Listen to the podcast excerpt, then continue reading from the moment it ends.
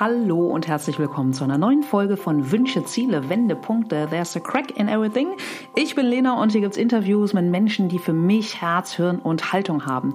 Heute mit Daniela Landgraf. Sie ist ähm, ja so in zwei Welten unterwegs oder verbindet die viel mehr, nämlich Persönlichkeitsentwicklung meets Finanzen. Und da ist sie als Führungskraft, als Trainerin, als Coach und Autorin unterwegs und geht so mit den Themen raus. Ähm, Selbstwert ist Geld wert. Und ähm, ja, sie hat zudem auch eine Tourette-Erkrankung, spricht sehr, sehr offen von ihrem Scheitern im Leben und es gibt so drei Worte, die aus dem Gespräch mit Daniela bei mir sofort hängen geblieben sind und das ist Akzeptanz, Dankbarkeit und Loslassen. Und darüber hinaus können wir von ihr, finde ich, auch noch viel über das sogenannte Money-Mindset lernen und ja, ich finde, es ist eine Menge drin und ein sehr spannender Weg.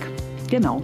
Wenn ihr sagt, spannende Wege, schön und gut, wir hier in der Firma wollen und müssen uns erstmal wieder besser konzentrieren können oder wollen raus aus rostigen Routinen, dann komme ich natürlich auch gerne vorbei mit Workshops oder Trainings oder auch 1 zu 1 Coachings ähm, schaut gerne auf meine Seite in den Bereich Edutainment, da habe ich das Ganze mal ein bisschen aufskizziert. Oder aber ihr kommt ähm, ja, zu meinen nächsten Live-Events. Im September ist da ganz, ganz viel. Ja, geht los mit meinem eigenen Dinner, mit Helenas Dinner am 5. September hier in Hamburg. Geht weiter mit dem Reeperbahn Festival, wo ich mich total drauf freue, weil ich da bei zwei Paneln sprechen darf. Ende September bin ich noch auf einem Jobsymposium in Mainz von der Zeitschrift Brigitte, mache da auch ein Flow statt Dauerrauschen Workshop oder eben richtig, richtig tolles Event hier in Hamburg am Sonntag, den 29. September im Mindspace, die Reciety World. Schaut dazu gerne in die öffentlichen Events auf meiner Seite. Das waren jetzt unfassbar viele Daten, unfassbar viel Werbung und jetzt wünsche ich euch ganz, ganz viel Spaß beim Zuhören. So, heute an einem unfassbar sonnigen Montag in Hamburg, nur wenige Meter Luftlinie entfernt in Ottensen, sitzt heute äh, Daniela Landgraf, mit der ich sprechen darf. Fixes Intro. Daniela Landgraf ist seit über 25 Jahren in der Finanzbranche tätig als Führungskraft, Trainerin und Coach und die Themen Selbstwert und Geldwert sind beruflich und persönlich sehr, sehr eng mit ihrem eigenen Leben verknüpft. Als Rednerin ist, steht sie damit auf der Bühne mit Seminaren, als Autorin bringt sie ihr Thema Selbst Selbstwert ist Geld wert in die Welt. Moin Daniela. Moin Lena. Ja, total schön, ähm, dass wir heute sprechen. Ich habe ja schon eins von deinen Büchern verschlungen. Am Wochenende ähm, ist dein zweites herausgekommen, werden wir bestimmt mhm. auch einiges drüber erfahren. Mhm. Aber bei mir der klassische Einstieg in meinen äh, Podcast. Wie beschreibst du dich denn mit nur äh, drei Worten?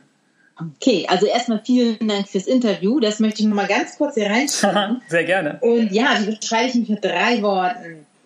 Hm, kreativ, lebenslustig, ehrgeizig. Wow, okay, cooler, äh, sehr cooler Mix. Auch da bin ich immer gespannt, wenn meine Gäste ihre drei Worte raushauen, was dann vielleicht auch ähm, ja, ganz aktuell in unserem Gespräch davon heute noch ähm, ähm ja, zum, zum Vorschein kommt. Aber ich habe es gerade schon vorgelesen, du bist ähm, ja mehr als die Hälfte deines Lebens, also seit über 25 Jahren in der Finanzbranche. Und wenn wir nochmal weiter zurück ähm, in deinem Leben gehen, Geld, ja, als Kind denke ich natürlich sofort an Taschengeld. Mhm. Ähm, hast du Taschengeld bekommen? Erinnerst du dich noch, wann du deine ersten Mark bekommen hast, wie viel das war? Ähm, ich habe tatsächlich gar nicht so viele Erinnerungen an meine Kindheit, aber mir wurde im Erwachsenenalter gesagt, dass ich als Kind immer mein Taschengeld genommen habe, es in den Spartopf gesteckt habe und wenn dann beispielsweise der Eismann geklingelt hat, bin ich zu meiner Mama gegangen und habe sie gefragt, ob sie mir Geld für ein Eis geben kann. Auf die Frage, ja. wo dann mein Geld geblieben sei, weil ich hatte doch gerade erst Taschengeld bekommen, ja. guckte ich sie wohl mit großen blauen Augen an und sagte, aber das ist doch schon ein Spartopf. okay. Alles richtig gemacht, sofern deine Mutter dir dann noch ähm, ja, äh, Geld rausgegeben hat. Ja, das hat sie durchaus dann. Okay, beruhigend. Ähm, aber auch bei dir Vielleicht erinnerst du dann noch so einen ersten Berufswunsch als Kind? Oh ja, mein aller, allererster Berufswunsch war, ich wollte unbedingt Sängerin und Schauspielerin werden. Ja. Und so als Kind der 70er Jahre, was haben viele Kinder früher gehört, als es noch nicht die Medien wie heute gab? Ach komm, hör auf, du hast kein Talent, du hast mhm. keine Verbindungen, vergiss es doch einfach. Und mhm. so kam zum späteren Zeitpunkt der Wunsch, ich wolle unbedingt Tierärztin werden. Okay, noch so ein Kinderklassiker. Noch Aber wenn, Kinderklassiker. wenn du sagst, Sängerin und Co., hm, Kind der, oder du bist auch in den 70ern geboren, ne? Genau, 1972. Okay. Wer hing bei dir so als, als Poster im Zimmer? Oh, lass mich überlegen. Billy Idol. Ja, cool. ja. Er konnte so die eine Oberlippe so geil hochziehen. genau. Mhm. Also den fand ich mega. Und dann kam tatsächlich, kann ich mich eher so an Jugendzeit erinnern. Ja. Wo dann so die Ärzte, die Toten Hosen, ja. Nena, also Klar. das waren meine Jugendklassiker. Hm. Die fand ich großartig. Cool. Und wenn wir in der Jugend bleiben, äh, nochmal äh, Stichwort Geld und Kohle, finde ich immer super spannend bei meinen Gästen. Erinnerst du noch deinen ersten Nebenjob, mit dem du oh, dein ja. Geld verdient hast? Oh ja, mein aller, allererster Nebenjob war das Zeitung austragen. Ja, auch ein geiler Klassiker, ne? Ja. genau. Mhm. Und es gab damals so eine, so eine Möglichkeit, du kriegst also jetzt diese klassischen Zeitschriften, also mhm. Revue und TV aktuell und ach, weiß gar nicht, wie mhm. damals alles hör zu. Nee, TV aktuell war es nicht, hör zu. Und du musstest dann direkt an der Tür kassieren. Das heißt, ich durfte dann klingeln ja. und musste dann direkt an der Tür das Geld kassieren. Und am Ende musste ich eine Abrechnung machen. Ich wusste, was ich quasi an den Verlag oder an den, von dem ich die Zeitung gekriegt habe, zu bezahlen habe. Und alles, ja. was übrig war, war dann sozusagen mein Verdienst und mein Trinkgeld. Okay, cool. Hm. Aber bei dir ging es dann ja auch anders weiter. Also wie war so dein Start in die Berufswelt nach der Schule? Ich wollte direkt nach der Schule irgendwie unbedingt von zu Hause weg. Mhm. Ich habe nur bei meinem Papa gelebt. Das war sehr anstrengend und sehr schwierig zu dem Zeitpunkt. Und für mich kam ein Studium nicht in Frage, weil es bedeutet hätte, dass ich bei meinem Papa hätte bleiben müssen. Mhm. Und ich war damals noch nicht so reflektiert. Ich hätte ja auch in einer anderen Stadt studieren können oder so. Mhm. Aber so reflektiert war ich nicht. Und so habe ich mir tatsächlich meine Ausbildung nach dem ausgesucht, wo am meisten in der Ausbildung gezahlt wird. Wow. Weil ich erstmal irgendwie, also total crazy. Ich hatte auch niemanden, der mich damals beraten hat. Mhm. Und ich wollte dann unbedingt erstmal Geld verdienen und unbedingt erstmal ganz, ganz schnell meine eigene Wohnung haben. Okay. Und so bin ich dann tatsächlich in der Finanzbranche gelandet. Und zwar habe ich eine Ausbildung zur Versicherungskauffrau bei der Allianz gemacht. Mhm. Ja, da bin ich dann auch, also ich habe die Ausbildung sogar nach zwei Jahren beendet. Mhm und fand den Innendienst ganz, ganz, ganz, ganz gruselig, ganz, ganz furchtbar. Ist das so ein bisschen, müssen wir uns das so ein bisschen äh, klischee-mäßig Versicherung vorstellen? Mm, hängt davon ab, was du für Klischees hast. Also, jetzt also ganz, ganz hammerharte Klischees jetzt halt äh, Stromberg-like. ja, ganz so schlimm war es nicht, aber es ist schon so, du sitzt dann da vor deinem Haufen Papier mhm. und auf der einen Seite, morgens hast du auf der einen Seite dein Einstapelpapier und abends muss er am, besten auf der anderen Seite sein. Und das waren so ganz klassische Sachen wie Policen, mhm. in den, also polisieren, das heißt einfach die Daten in den PC kriegen, Datenänderung, okay. mit Kunden telefonieren und, und, und. Ja. Also was mit Papier zu tun hat und ja, so Papierhaufen und ich, wir passen nicht so richtig. Mhm. Ich habe mich früher immer total geärgert darüber, dass ich so vermeintlich unstrukturiert bin, dass ich das einfach nicht hinkriege, wenn ich ganz viel Papier vor mir habe. Aber tatsächlich ist es eben auch eine ganz andere Seite, die da schon sich gezeigt hatte, dass ich in den kreativen Bereich hinein wollte. Mhm. Aber das hat irgendwie erst 20 Jahre später kapiert. Okay. Zu dem Zeitpunkt wollte ich auf jeden Fall irgendwie was mit Menschen zu tun haben. Und das war auch noch der Zeitpunkt, wo ich ein extrem schlechtes Selbstwertgefühl hatte. Okay. Du hast es im Intro, glaube ich, nicht genannt. Nee, hast du nicht. Ähm, ich habe das Tourette-Syndrom. Mhm. Und das macht sich so bemerkbar, indem ich Zuckungen habe, Grimassen ziehe, eine komische Körpersprache habe. Okay. Heute tatsächlich im Außen, so wird mir immer wieder gesagt, gar nicht mehr so nicht so sehr bemerkbar. Mhm. Aber als Kind habe ich es halt immer oder als Jugendliche versucht zu verbergen. Mhm. Und war eigentlich nie wirklich ich selbst, weil ich immer einen Teil versucht habe zu verstecken und zu verbergen. Mhm. Und das ist dann ja einfach doppelt und dreifach anstrengend, ne? Absolut. Mhm. Nur ich wusste damals noch nichts von dieser Diagnose. Ich Ach Quatsch, gedacht, du wusstest das noch nicht mal? Das ist ja nee, ich habe immer nur gedacht, warum können alle anderen ihren Kopf so stillhalten? Warum okay. können alle anderen ihren Körper so stillhalten und nur ich nicht? Warum ja. bin ich so falsch? Okay. Deswegen auch dieses Thema Selbstwert. Das mhm. hat halt einfach wirklich einen ganz, ganz elementaren Hintergrund bei mir. Und als mhm. ich dann in den Außendienst wollte, hieß es, du, du bist doch viel zu schüchtern, sag mal, ja, ja. vergiss es einfach. Mhm. Und es gab eine einzige Person in der Allianz, die damals an mich geglaubt hat und die gesagt hat, komm, wir probieren das. Mhm. Und mir dann letztendlich ermöglicht hat, auch in den Außendienst zu gehen. Wow. Und da hatte ich dann das Glück, also mein Selbstwertgefühl war nach wie vor total am Boden und ich war auch viel zu sehr damit beschäftigt, meine Zuckungen und meine Andersartigkeit zu verbergen, mhm. Als dass ich mich darauf konzentriert habe, was ich wirklich bin und kann. Und ich habe es dennoch aber geschafft, recht erfolgreich zu werden, weil ich schon in den 90er Jahren halt sehr viele Motivationsmethoden kennengelernt mhm. habe. Ganz, ganz viele Klassiker, die auch heute noch verwendet werden, wie Erfolgstagebuch mhm. schreiben, Affirmationen mhm. und, und, und. Und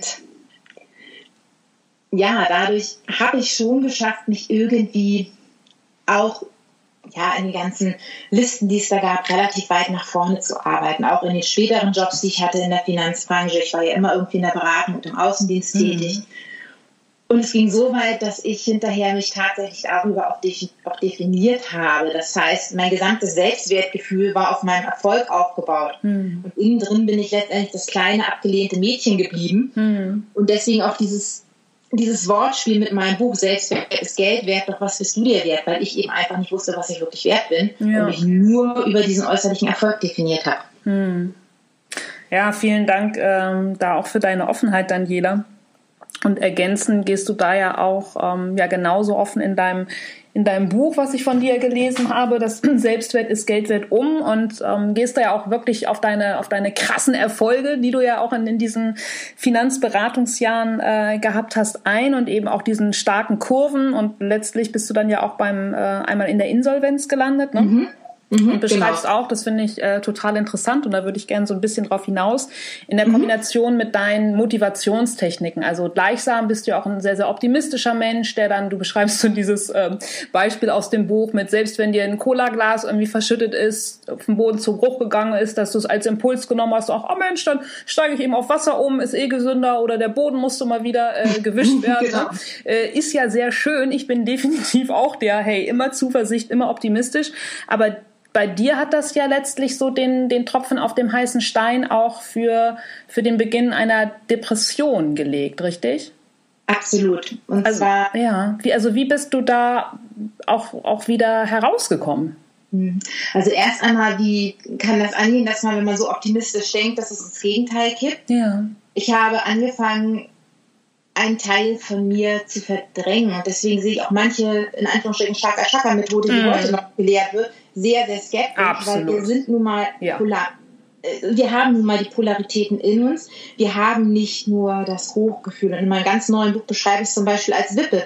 Wenn ich mhm. auf einer Wippe bin, mhm. brauche ich letztendlich beide Seiten, um, um das Hochgefühl zu spüren, brauche ich auch mal das Gefühl, wie wie fühlt es sich unten an? Und wenn ich versuche, nur noch das Hochgefühl zu haben, dann brauche ich immer mehr, immer mehr. Und das mhm. funktioniert nicht. Beziehungsweise in dem Buch habe ich es dann so erklärt, es ist, als wenn du so in diese Mitte gehst von dieser Wippe. Mhm. Das heißt, wenn dann nicht immer mehr, immer mehr, immer höher, weiter, schneller kommt, mhm. dann kommt irgendwann so ein ganz dumpfes Gefühl und diese Gefühllosigkeit. Und bei mir war es tatsächlich dann irgendwann so, dass ich total gefühllos wurde. Das heißt, ich konnte mich nicht mehr richtig freuen. Und als es dann bei mir auch sehr, sehr rund ging, ich sage heute gerne, ich habe mir die Dinge auch irgendwie ins Leben gezogen. Aus heutiger Sicht war es auch gut so, weil sonst hätte ich nie irgendwie mhm. eine Veränderung in meinem Leben wahrscheinlich erfahren, was diese, ja, dieses Konstrukt, mein Lebenskonstrukt, was ich damals hatte, anging.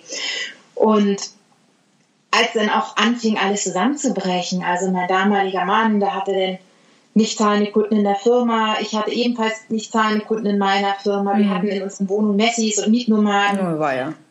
Und es war wirklich so, ich habe es immer verdrängt, ich habe das Negative komplett verdrängt, immer noch versucht, das Positive zu sehen. Und dadurch bin ich irgendwann in diese komplette Gefühllosigkeit gekommen, wo eben, ja, wo ich einfach gar nichts mehr gefühlt habe. Heute mhm. weiß ich, das ist das Thema Depression. Mhm.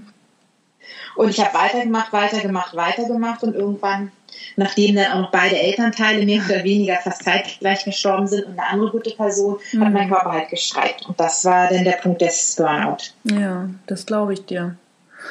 Mm, aber wie hast du es dann wieder geschafft, dich, dich aufzurappeln? Also zum einen natürlich dann deine, deine Themen mm, zu sehen, sie zu reflektieren und zu entscheiden, so hey, ich, ich mache das jetzt anders und ich fange wieder neu an.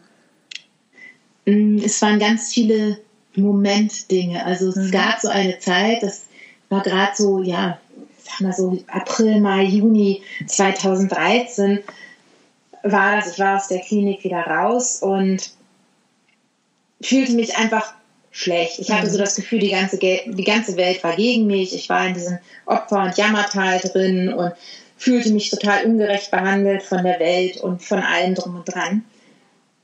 Und war, ich nenne es gerne, in so einer Art Zeit-Geld-Gefängnis. das mhm. heißt, ich habe dann irgendwie natürlich auch wieder angefangen zu arbeiten, habe aber mich weit unter Wert verkauft, mhm. weil ich so das Gefühl hatte, ich kann mir keine, Ab keine Absagen leisten, okay. weil darf ich, nicht ja, Darf ich dich da einmal ganz kurz unterbrechen, wenn du sagst, du hast dann wieder angefangen zu arbeiten? Also hast du dann mit deinen äh, freien ähm, Jobs, mit deinen Beratertätigkeiten weitergemacht oder bist du dann äh, in eine Anstellung gegangen?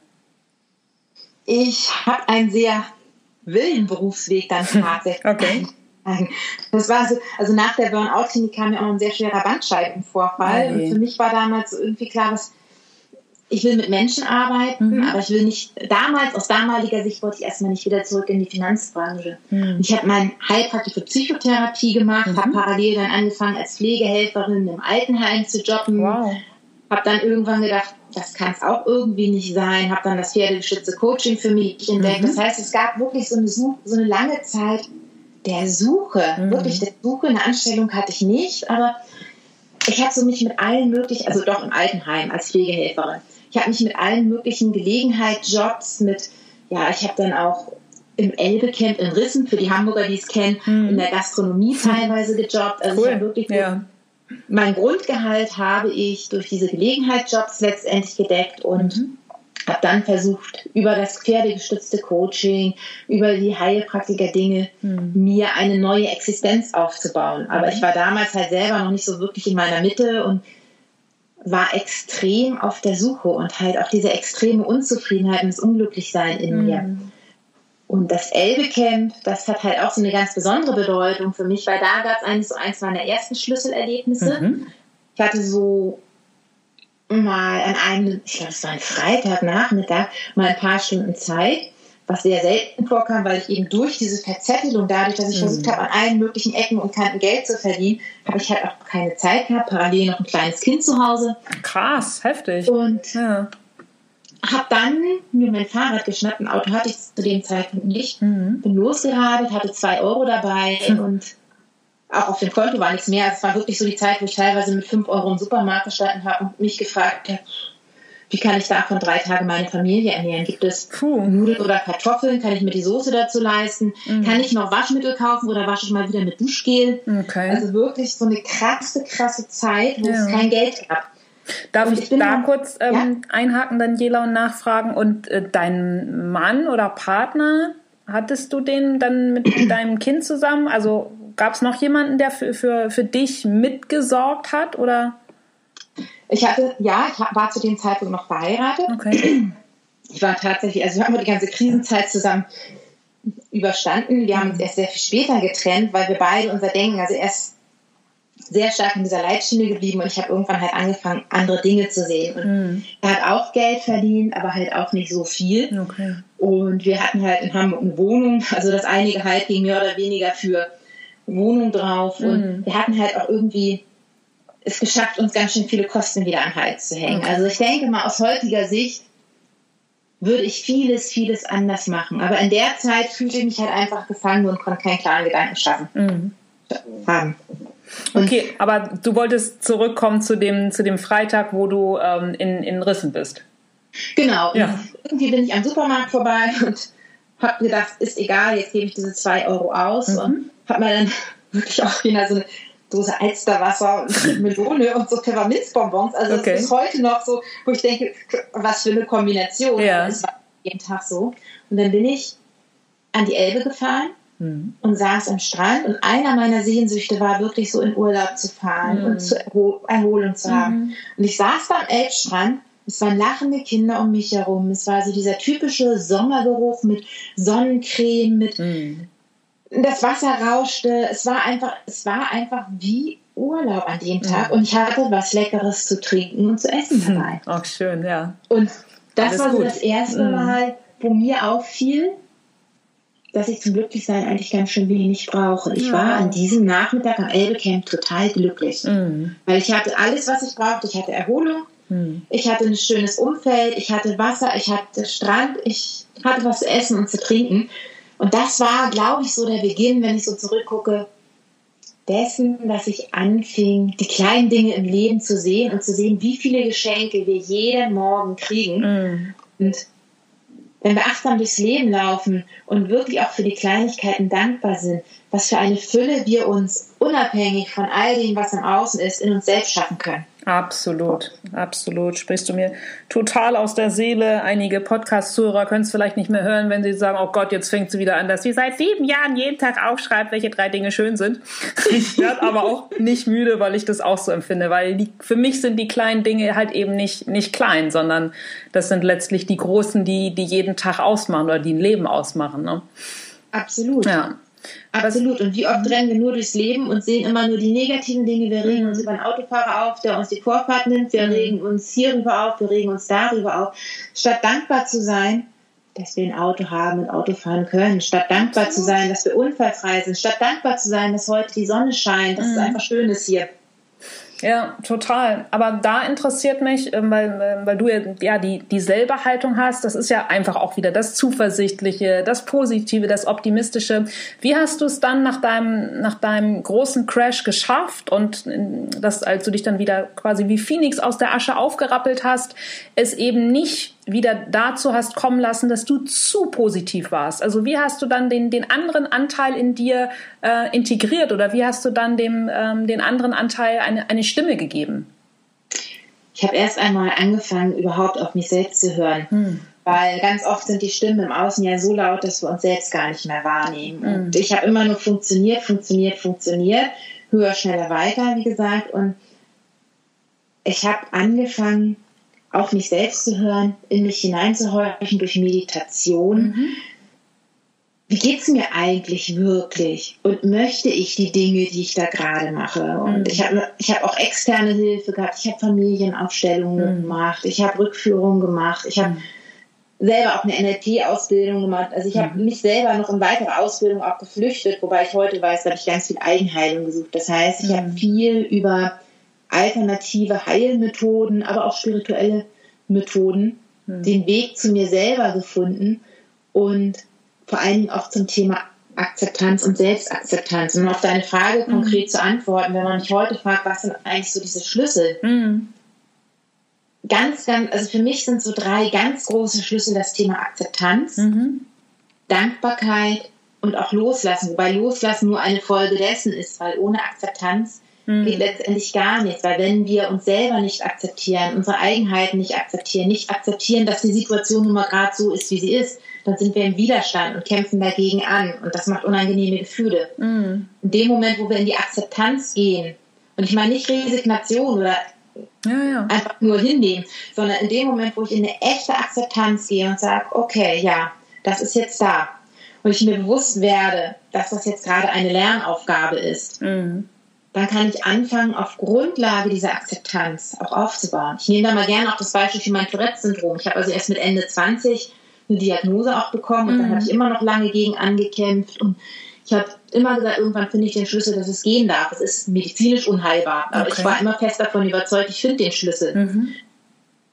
Aber innerlich habe ich dennoch dagegen angekämpft. Und wir haben das so oft, dass wir vermeintlich Dinge akzeptieren. Mhm anderes klassisches Beispiel, wenn jemand auf Partnersuche geht und sagt, ich will ja eigentlich gar keinen Partner haben, weil ich weiß, ich darf keinen Partner suchen, um einen zu kriegen. Mhm. Sind das so komische Gedanken? Du willst in die Akzeptanz gehen, aber tatsächlich hast du einen inneren Widerstand. Mhm. In dem Moment, wo wir in den Widerstand gehen, ist es schwierig, diesen inneren Frieden zu finden.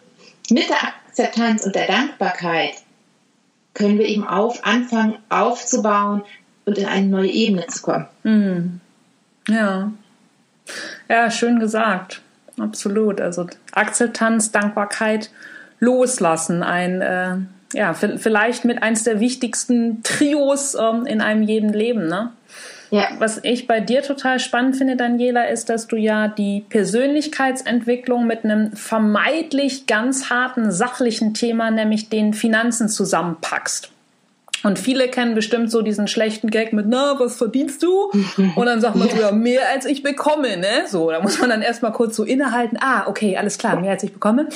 Inwiefern ist das so ganz plakativ besprochen? Du schreibst, schreibst es ja auch in deinem Buch, unser Kontostand der Spiegel unseres Selbstwertgefühls.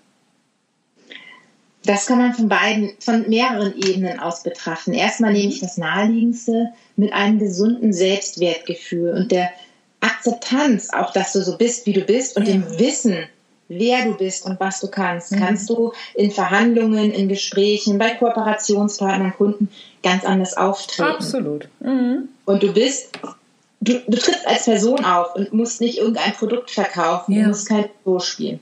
Das heißt, automatisch, wenn du eben authentisch und präsent bist, wirst du einen anderen Erfolg haben. Vor allen Dingen auch dieses Wissen, und das ist jetzt eher so dieses Karriere-Ding, mhm wenn ich in der Überzeugung bin, dass ich die Richtige bin oder beziehungsweise wenn ich weiß, was ich kann, habe ich keine Angst davor, aufgrund meines Preises abgelehnt genau, zu werden. Ganz genau. Gegenüber kann ja, wenn er mich, wenn er mich als Person haben möchte, ein Gegenangebot machen. Absolut, ja. Ja. Das ist so das eine Thema. Und jetzt könnte man natürlich sagen, ja, aber nicht jeder möchte Karriere machen. Nein, mhm. ist richtig. Es gibt aber auch noch einen anderen Aspekt dabei. Es gibt noch so einen anderen Aspekt, und zwar das ganze Thema Konsum. Hm. Sehr, sehr oft flüchten wir uns in Konsum. Hm. Und Achtung, Behauptung. Ich glaube, Menschen, die ein, ich nenne es mal ungesundes Selbstwertgefühl haben, weil das Selbstwertgefühl kann sich ja ein ungesundes Selbstwertgefühl auf verschiedenen Ebenen zeigen, hm. brauchen einfach teilweise die Statussymbole, brauchen einfach den Konsum, um sich gut zu fühlen. Klar, lebt und wenn ja eine ganze Industrie von, ja. Oder wenn ich jetzt in einen Job, ja, hm. Entschuldigung, ich nee, nee, sorry, ich habe dich unterbrochen. Ich meine, da leben ja ganze Industrien von.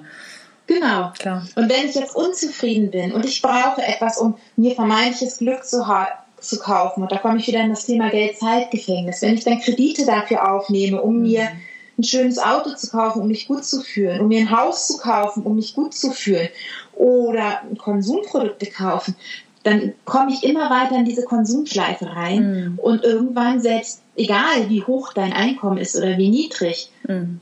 je mehr finanzielle Verpflichtungen du hast und je mehr du dich dem unnötigen Konsum, ich meine, ich gehe auch gerne mal Kaffee trinken, ohne Zweifel, also ich bin jetzt ja. nicht so, ich habe den Konsum nicht abgeschworen, ja. immer so, ja, in Maßen und wirklich so dieses, brauche ich das jetzt wirklich und wozu mhm. brauche ich das? Und in dem Moment, wo ich den Konsum brauche, um mein Selbstwertgefühl zu stärken, um mich gut zu fühlen, läuft schon was falsch. Und das ist dann auch nur, dann ist der Konsum nur ein Ausgleich für ein mangelndes mhm. Selbstwertgefühl. Absolut. Und auch, Und auch da, da, geht ja. der Kontostand dann logischerweise runter. Klar, und das ist dann natürlich, wie du es ja gerade auch beschrieben hast, mit dieser Verschuldung eine Spirale, die sich nach unten dreht. Ne? Und auch das mhm. heißt ja wieder nicht, gerade weil du auch gesagt hast, hey, du gehst auch gerne einen Kaffee trinken. Das heißt ja auch nicht, dass man sich nicht mal mit einem schönen, von mir aus auch Statussymbol oder Luxusgegenstand, was auch immer das für jeden Einzelnen ist, nicht auch hier und da wirklich mal auch explizit für etwas belohnt oder vielleicht sich auch mal ein kurzfristiges Trostpflaster kauft. Also wenn man das Wissen in Verstandes macht, ist das ja trotzdem auch, auch was Schönes. Ne? So. Absolut. Also. Und ist, wir leben ja nun mal auch in dieser Welt, wo wir uns diese Dinge leisten können. Ich finde, das dürfen wir auch genießen, wenn, wenn wir es uns leisten können. Total. Ja. letztendlich so dieser Kontostand, das mhm. ist natürlich ein bisschen plakativ ausgedrückt. Aber jetzt nehmen wir mal jemanden, ich nehme jetzt mal jemanden im Vertrieb, mhm. der richtig viel, viel Geld verdient. Der hat durch viele, viele Schaka-Schaka-Methoden oder durch welche Methoden auch immer, mhm. bei dem einen oder anderen hilft es, es wirklich geschafft, so dieses es zu schaffen, diese ganzen Millionärsmalkisten und, und, und. Die haben ja auch alle ihre Berechtigung. Hm. Aber wenn dann nicht das echte Gefühl dahinter ist, ja. dann sind das oft genau die Menschen, die ein besonders, die wirken nach außen hin besonders selbstbewusst, haben aber zum Beispiel ein Problem zu verlieren. Hm. Das merkst du ganz oft irgendwo in Diskussionen, wenn jemand dann kein ähm, nicht verlieren kann oder anderen die, die Schuld gibt oder mhm. immer die Schuld im Außen sucht und gibt so einen schönen Spruch, wenn du nicht schwimmen kannst, ist die Badehose schuld. Schön gesagt, ja. Oder wenn du gegen die Wand läufst, ist die Wand schuld. Klar. Also das ist so, es wird immer die Schuld im Außen gesucht und von sich weggehalten. Es wird also keine eigene Verantwortung mhm. übernommen. Und dann ist Ein die Einkünfte sind dann in dem Moment egal, weil wahrscheinlich auf der anderen Seite so hohe Ausgaben da sind, dass derjenige vielleicht auch nicht auf dem grünen Zweig. Und umgekehrt gibt es Menschen, die verdienen halt einfach wenig, mhm. sind aber in ihrem Job, in ihrem Umfeld so glücklich, dass sie damit zufrieden sind und auch gar nicht viel anderes brauchen. Absolut. Und deswegen so diese, ja, dieses Sinnbild mit dem Kontostand. Ja, aber ist ja, ähm, gerade weil es so plakativ ist, finde ich es einfach sehr, sehr, sehr, sehr stimmig und sehr, sehr griffig, gerade wie du es ja auch eben in diesen unterschiedlichen äh, Facetten aufge, aufgeschlüsselt hast. Ne?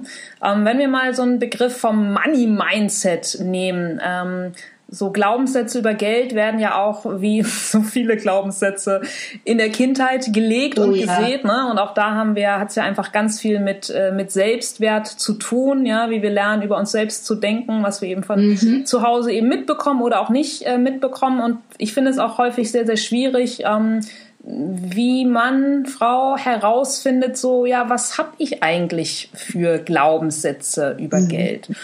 Was würdest du so sagen, wie können wir zunächst herausfinden, ob wir welche haben, welche wir haben, ohne jetzt, äh, weiß ich nicht, beispielsweise ein Seminar bei dir oder bei wem äh, auch immer zu besuchen?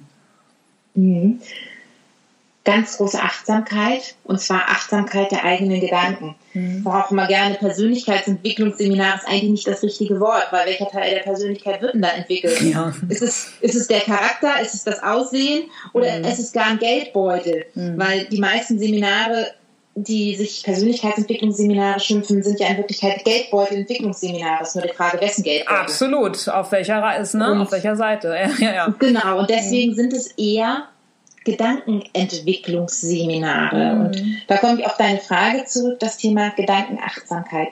Was für ein Gefühl verbinde ich eigentlich mit Geld? Also wirklich mal zu gucken, mhm. wie fühlt es sich an, wenn ich Geld ausgebe oder wenn ich Geld einnehme? Hat Geld etwas mit Qual zu tun?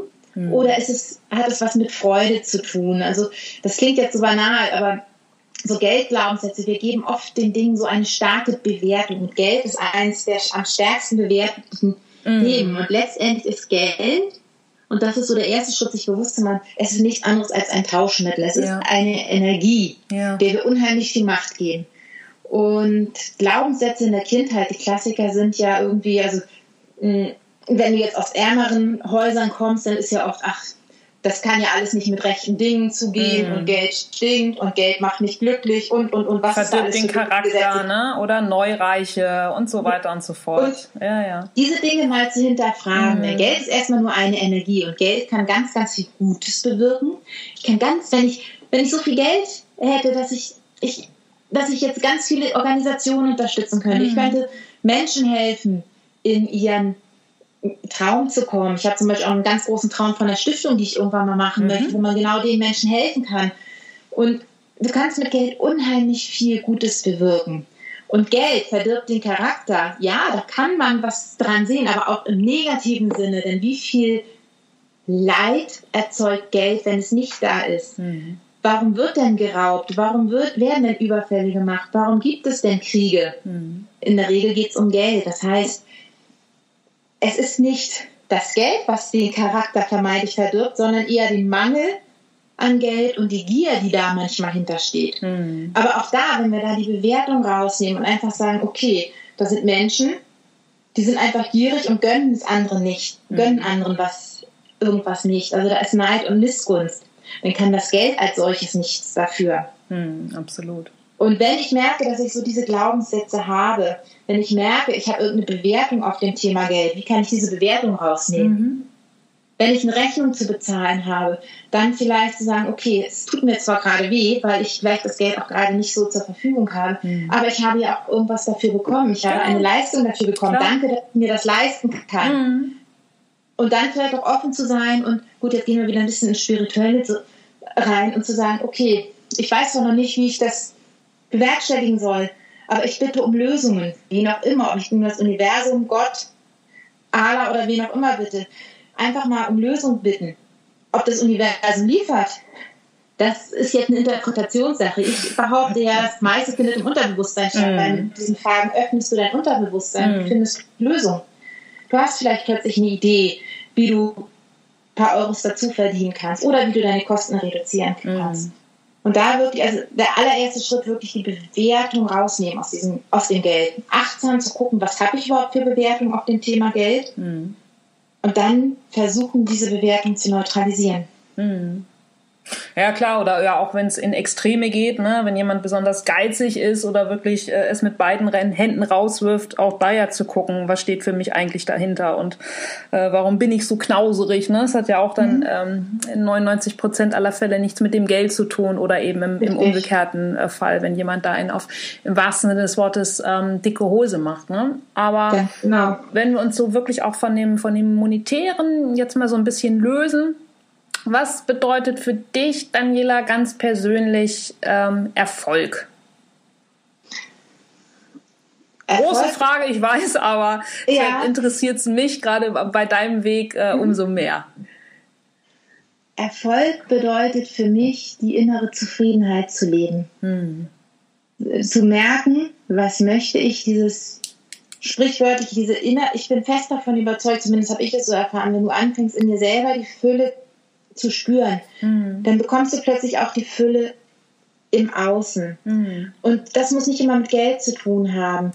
Ich komme jetzt noch mal ganz kurz auf dieses Thema Geld, mhm. Glaubenssätze zurück. Wenn jetzt jemand sagt, ich wünsche mir unbedingt eine Million, um das und das zu machen, du brauchst ja vielleicht gar nicht die Million, du brauchst ja vielleicht nur die richtigen Kontakte. Mhm.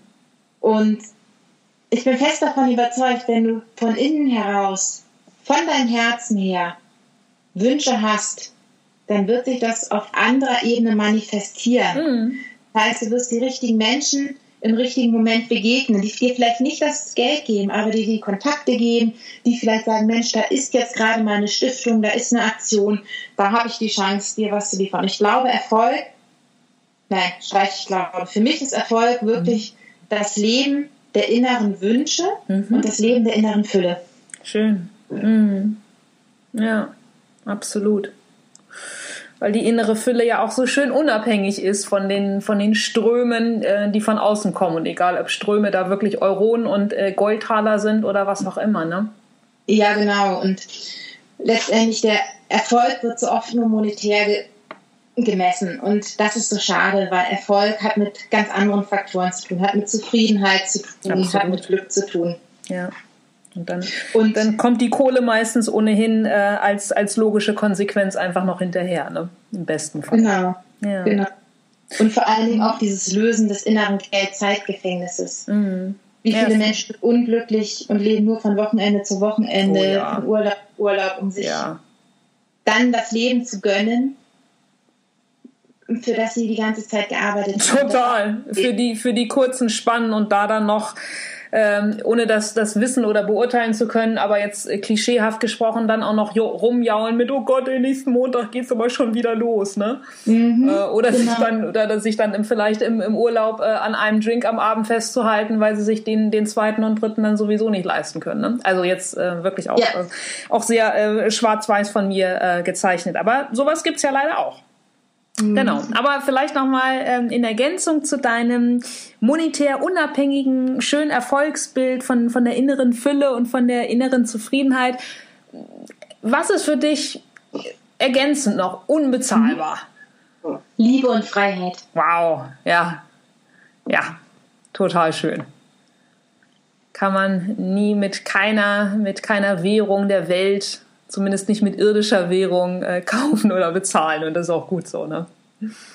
Hm. Und beides fängt wieder mit uns selbst an. Ja. Wenn du dich selbst nicht liebst, wir, oh, jetzt könnte man ganz große Fässer aufmachen, wenn du dich ja. selbst nicht liebst, wie sollen dich andere lieben oder wenn du die Liebe eines anderen brauchst, um dich gut zu fühlen. Ja, klar. Das Thema klar. Freiheit ist ein Gefühl, was in dir drin anfängt. Mhm. Mhm. Ja. Es ist, es ist einfach alles, äh, gehört zum großen Ganzen, um es mit einer, mhm. äh, mit einer sehr, sehr einfachen Floskel zusammenzufassen. Aber auch da, äh, ich sehe eben in den, in den vermeintlichen Floskeln äh, einfach auch immer die, die größte Wahrheit, ne? weil es ja auch mhm. äh, am schwierigsten ist, aus dem, aus dem Einfachen es dann aufs eigene Leben irgendwie runterzubrechen oder ähm, zu sehen. Aber mal mehr wieder ins, ins, ins Irdisch. Ja, bitte? Ja, das war auch tatsächlich für mich am Anfang meiner Speaker-Karriere echt schwierig, mhm. das so wirklich dieses Runterbrechen, dass es bei mir wirklich um diese ganz einfachen, elementaren Dinge geht. Mhm, klar, klar, um, äh, um nichts ja. anderes, ja. Mhm. Und ähm, deshalb jetzt nochmal ähm, ähm, sehr ins Praktische runtergebrochen, Daniela. Was würdest du gerne nochmal lernen, ausprobieren? Auch da wieder ähm, fernab von jeglichen äh, Geld-Zeitgefängnissen, also egal, was es kosten würde, egal, ob du Zeit findest, egal auch, ob du ein Talent dazu vielleicht hättest, wenn du Schnippschnapp machen könntest gibt zwei Dinge. Mhm. Lernen möchte ich gerne schamanistische Techniken. Ich möchte gerne von den Schamanen lernen. Ich möchte wow. schamanistische Techniken lernen. Das ist tatsächlich so ein ganz großer Wunsch, wo ich auch gucke, wie ich das vielleicht in den nächsten Monaten, Jahren erfülle. Mhm. Und was möchte ich gerne mal ausprobieren? Ich würde zu gerne mal auf einer Bühne vor mindestens 15.000 Menschen meinen Vortrag halten. Wow. Das ist etwas, was wirklich so ein Wunsch ist, wo ich sage, wenn ich jetzt so dieses in Köln Arena, da denke ich, wow, da möchte ich auch mal stehen. Hm. Das ist ja nicht, nicht abwegig, dass du da auch früher oder später mal stehst, ne? Stimmt. Ja, also insofern sind das ja auch ähm, schöne, schöne Wünsche oder noch schöne Vorhaben, die du hast. Hm.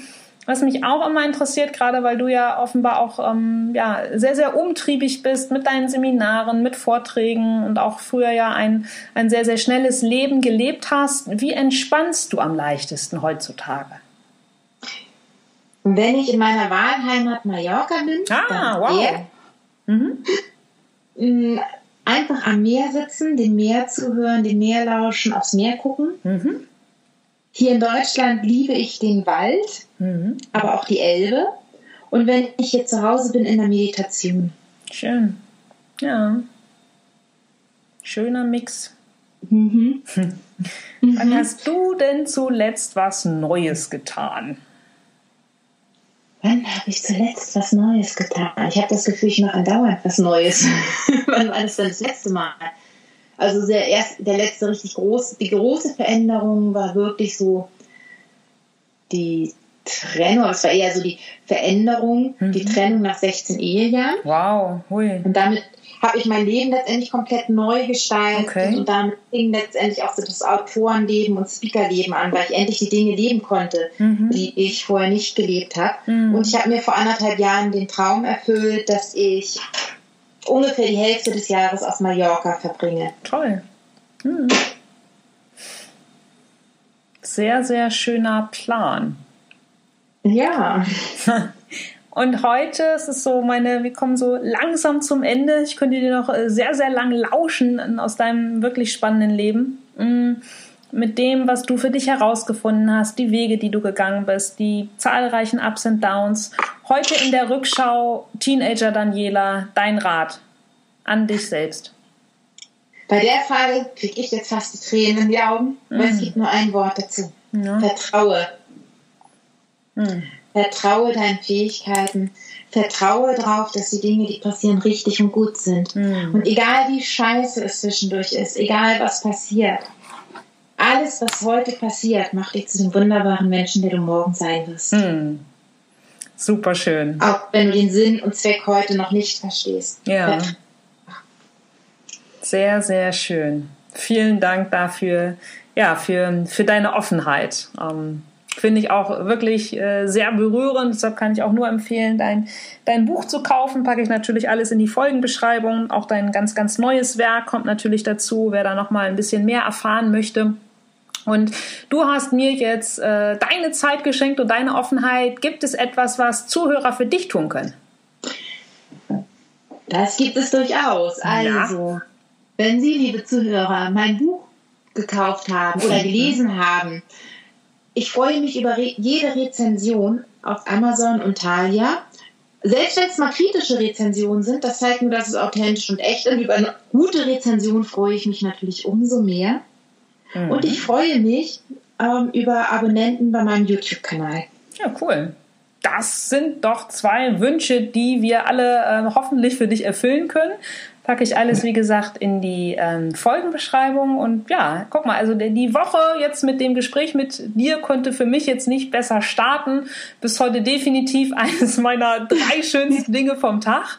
Und, oh, ähm, danke schön. Ja, ich wünsche dir einfach nur ähm, mega viel, me weiterhin mega viel Erfolg und äh, einen ganz tollen Tag, Daniela. Dankeschön. Vielen, vielen lieben Dank für das Interview. Hat Spaß gemacht und dir auch einen super erfolgreichen Tag noch, eine tolle Woche und Ja, bis ja. bald mal irgendwann. Sehr, sehr gerne. Vielen Dank. Tschüss. Ich danke dir auch. Ciao. So, das war das Gespräch mit Daniela Landgraf. Den Link zu ihrer Webseite, ihrem YouTube-Kanal und ihren Büchern findet ihr natürlich in der Folgenbeschreibung. Ich sage Dankeschön fürs Zuhören, für eure Zeit. Freue mich, wenn ihr meinen Podcast abonniert und am besten vielleicht auch noch kurz auf iTunes rezensiert. Und ja, freut euch aufs nächste Mal. Es geht weiter. Menschen mit Herzen und Haltung. Bis dann. Tschüss.